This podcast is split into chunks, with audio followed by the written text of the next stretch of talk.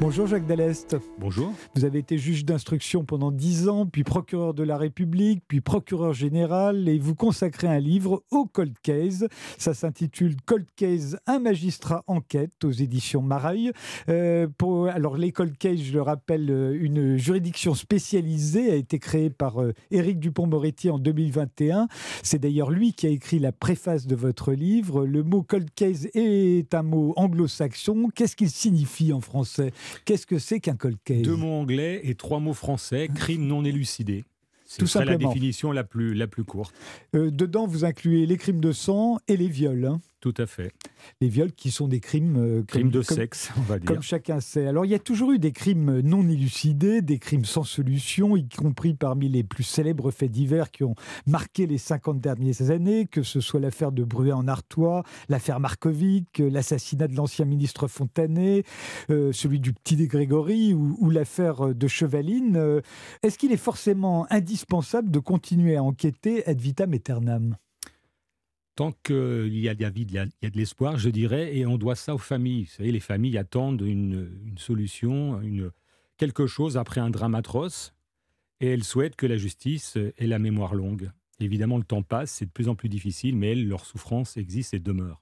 Et puis c'est vrai que dans le public, euh, on trouve ça un peu insupportable qu'il y ait des crimes euh, qui restent impunis. Ça a toujours existé dans toute l'histoire du monde, d'ailleurs en France comme dans tous les pays, euh, des crimes resteront impunis parce que l'auteur euh, a su euh, masquer son crime, parce que l'enquête a été ratée pour différentes raisons. Ça fait partie, je dirais, de la vie en société, mais ce qui est devenu très difficile à accepter, c'est le silence et l'ignorance, et le fait aussi qu'on ne puisse pas mettre hors d'état nuire quelqu'un qui peut recommencer. Alors ces affaires criminelles non élucidées, euh, euh, on pourrait dire d'abord qu'il y a les affaires criminelles qui ne sont pas résolues mais qui sont toujours en cours d'instruction. Est-ce qu'on peut les appeler des cold cases, celles-ci? Oui, euh, ça peut être effectivement des affaires toujours en cours, même anciennes. Exemple, la tuerie de Chevaline, le dossier est toujours en cours, il a été transféré à Nanterre, bientôt de 11 ans d'âge.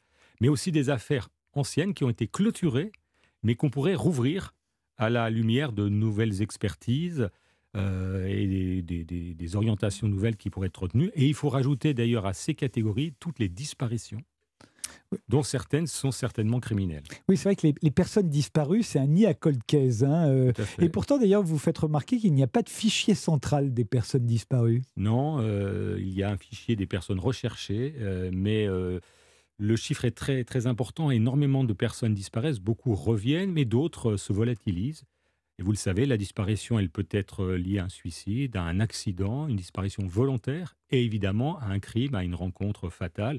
Et ça, ça nourrit toutes les inquiétudes et euh, la désespérance des proches. Oui, parce que vous l'avez dit, il y a les disparitions volontaires. Dans ces cas-là, euh, les proches s'alarment. on peut retrouver la personne, mais dans ce cas-là, on, leur on a le droit de disparaître et donc on ne dira pas aux est proches. Majeur. Voilà, on ne dira pas aux proches où elle se trouve. Mais est-ce qu'on est qu'on leur dira qu'elle est vivante?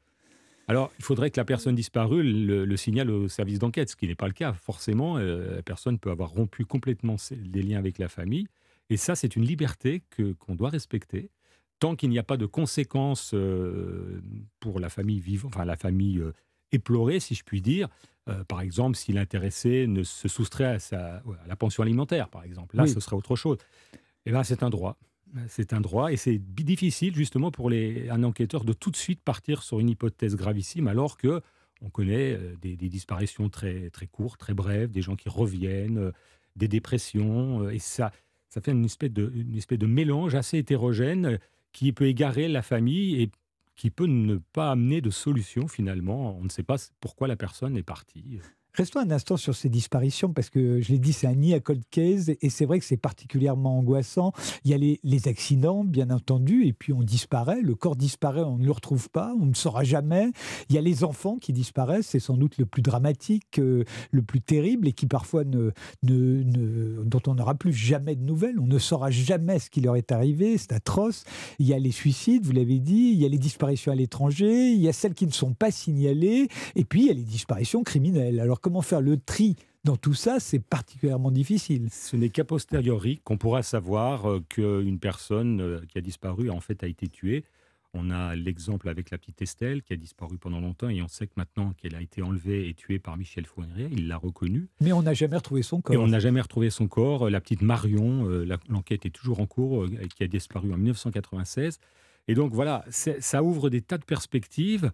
Et euh, dans la mesure où on ne retrouve pas de corps, l'enquête est très difficile à organiser puisque le corps donne des indices, notamment sur éventuellement une signature criminelle. Là, quand on n'a pas de corps, euh, toutes les, hypothèses sont ouvertes et, ça nourrit là encore l'incompréhension de la famille. Comment ne retrouve-t-on pas le corps?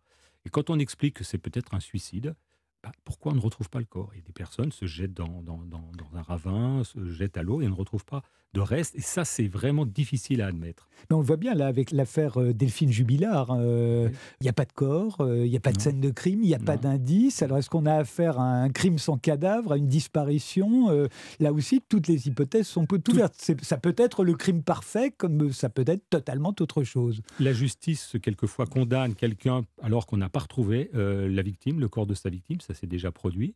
Euh, et, ça laisse toujours un goût amer pour les proches parce que le corps, c'est aussi la sépulture, c'est aussi le recueillement. Et ça peut arriver. Et évidemment, c'est aussi pour l'auteur aussi de quoi euh, se soustraire à la justice, puisqu'il sait que ne retrouvant pas le corps, peut-être n'y aura pas de trace de sa propre trace sur le cadavre. Il y a quelque chose qu'il faut dire, euh, Jacques Dallest, c'est euh, le problème de la prescription. Euh, il y a eu doublement des délais de prescription qui sont passés de 10 à 20 ans. mais il y a quelque chose qui est très important, vous dites dans votre livre, il ne faut pas croire qu'au bout de 10 ans ou au bout de 20 ans, ça y est, un crime est prescrit. En fait, on ne prescrit pas les crimes à partir de la date où ils ont été commis ou à la date à laquelle ils ont été découverts, mais à la fin de l'instruction. Donc un crime peut être prescrit seulement 30, euh, plus de 30 ans après qu'il ait été commis. Bien sûr, regardez l'affaire du petit Grégory, 1984, le dossier est toujours en cours. Et c'est si un jour le dossier Grégory est clôturé, que là, le délai de prescription va courir. Et je, l'explique dans le livre, je donne un exemple parce que c'est un peu complexe. Euh, la loi a changé, elle est plus sévère aujourd'hui qu'avant, mais elle ne s'applique pas, la loi nouvelle, aux faits anciens. Certaines affaires seront définitivement enterrées, prescrites, d'autres ne le sont pas il faut bien connaître le dernier acte d'enquête. Et ça, d'ailleurs, l'auteur ne le sait pas forcément. Il sait quand il a commis son acte, mais il ne sait pas forcément combien de temps a duré l'enquête. Et là, il ne faut pas qu'il se trompe. Si un jour il se présente en disant c'est moi qui ai tué, l'affaire est prescrite, il peut se tromper. Effectivement, et c'est arrivé. On fait une pause, Jacques Dallest. Vous allez ensuite nous raconter comment on peut espérer les résoudre, ces cold cases. 9h, 10h, c'est arrivé demain. Avec Frédéric Tadei sur Europe 1. Nous sommes ce matin avec Jacques Dallest euh, qui publie Cold Case, un magistrat enquête aux éditions Mareuil.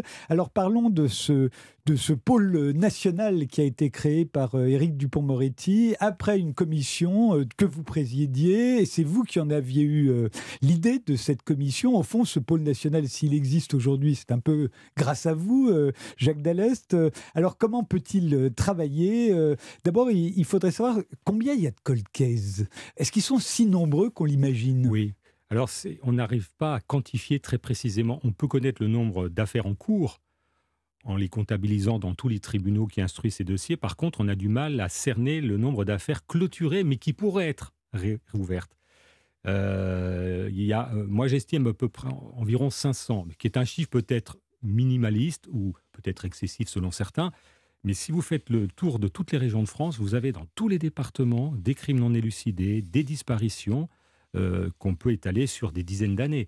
Donc c'est un chiffre énorme et qui justifie euh, pleinement la création euh, du pôle de Nanterre, qui à un moment d'ailleurs ne pourra pas tout prendre, pas prendre, traiter toutes ces affaires. Alors comment les résoudre euh, Je l'ai dit, il y, a eu doublement des délais de prescription qui sont passés de 10 à 20 ans, et puis surtout il y a les progrès de ce que l'on appelle la criminalistique, hein, les technologies d'enquête, notamment l'ADN, ça a révolutionné hein, l'enquête criminelle à partir des années 90. Oui, euh, en gros, en France, il faut attendre le, milieu des années 90 pour euh, avoir l'ADN opérationnel. On ignorait avant l'existence de cet élément biologique déterminant et aujourd'hui, on, arrive à résoudre des affaires grâce à un ADN qui a été conservé et qui a été collecté des années auparavant. Et ça, c'est un élément fondamental et qui d'ailleurs renvoie à l'exigence de bien conserver les scellés, les pièces à conviction qui, 20 ans, 30 ans, 40 ans après, pourront peut-être parler. Quel genre de, crimes euh, sont propices au, cold case alors évidemment, euh, les crimes de sang, les viols, euh, les, crimes et les viols répétés, les, homicides et les viols répétés, je pense surtout les crimes dans lesquels euh, il n'y a pas eu d'interaction antérieure entre la victime et l'auteur, c'est-à-dire euh, une victime et un auteur qui se rencontrent de façon fortuite. Oui, qui ne sont pas les plus nombreux. La plupart des crimes sont commis à l'intérieur des familles. Ceux-là, effectivement, il y a peu de cold case, quoique le petit Grégory euh, s'en est un. certains crimes conjugaux étaient des cold cases et on s'est aperçu que c'était le conjoint qui avait tué. Mais le crime crapuleux, on s'en prend l'argent, le crime sexuel de rencontre, et là on retrouve les tueurs en série, euh, là forcément euh, la victime ne connaissait pas son auteur. Et même si on étudie précisément la vie de la victime, on n'aura aucune information sur qui peut être l'auteur. Et ça nourrit ces fameux cold cases, euh, et qui sont en plus des affaires peut-être les plus graves, parce qu'on a la crainte que l'auteur recommence, réitère son acte. la pulsion sexuelle, le, goût du lucre, ce sont des, des considérations qui peuvent amener l'intéressé à recommettre, commettre un nouveau crime. Le hasard ou, la chance joue un grand rôle, dites-vous, dans l'élucidation d'une affaire. Et là, c'est l'ancien juge d'instruction qui parle, hein, bien entendu. Oui, euh, une bonne partie des crimes se, résolvent assez euh, simplement, je le dis dans le livre. 80% des crimes, des euh, crimes s'auto-résolvent. L'auteur est, est, arrêté tout de suite, l'auteur se constitue prisonnier, on sait qui il est, et donc l'affaire sera simple. Puis d'autres, l'auteur a eu beaucoup de chance. il peut y avoir des ratés aussi dans l'enquête, ce qui fait que l'enquête part mal. Trouver un corps dans un lieu clos, c'est plus simple que trouver un corps dans une forêt. La recherche scientifique est beaucoup plus simple dans le premier cas. On a un certain nombre de circonstances qui fait que l'affaire peut partir très bien, très bien, je dirais, et d'autres fois, elle va s'enliser, elle va être euh, difficile.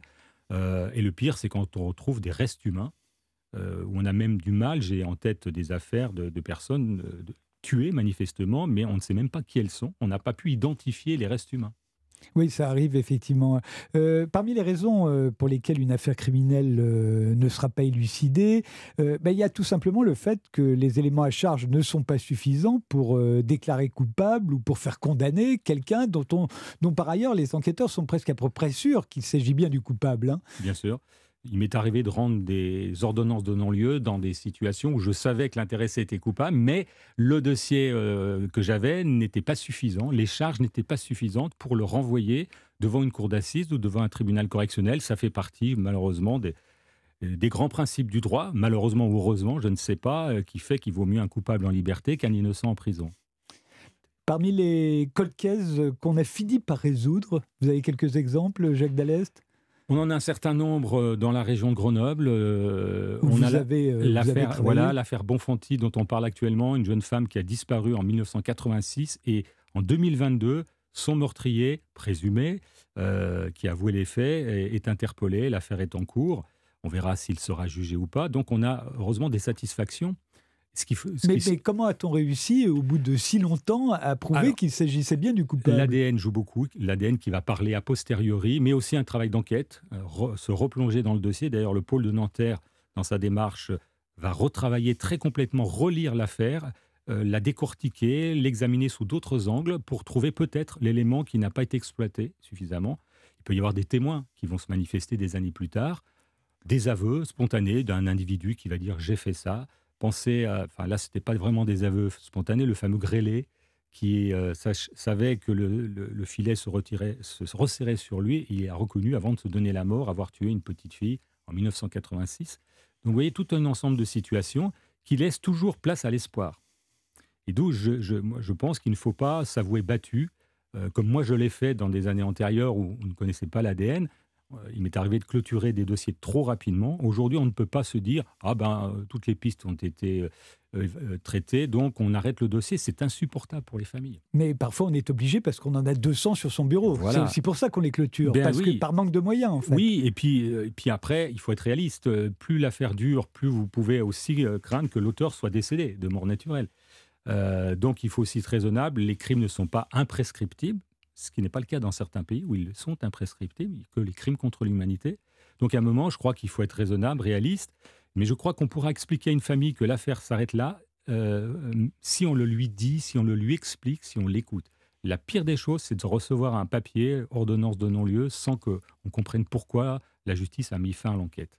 Merci Jacques Dallest d'être venu sur Europe 1. Je renvoie à la lecture de votre livre Cold Case, un magistrat en quête aux éditions Mareuil. Euh, je vais recevoir euh, dans un instant Jean-Louis Bianco pour un livre étonnant dont il a rédigé la préface, le journal de quatre instituteurs de la même famille entre 1768 et 1885. Alors c'était quoi faire l'école à l'époque? Surprise. Europe 1, C'est arrivé demain. Frédéric Tadei.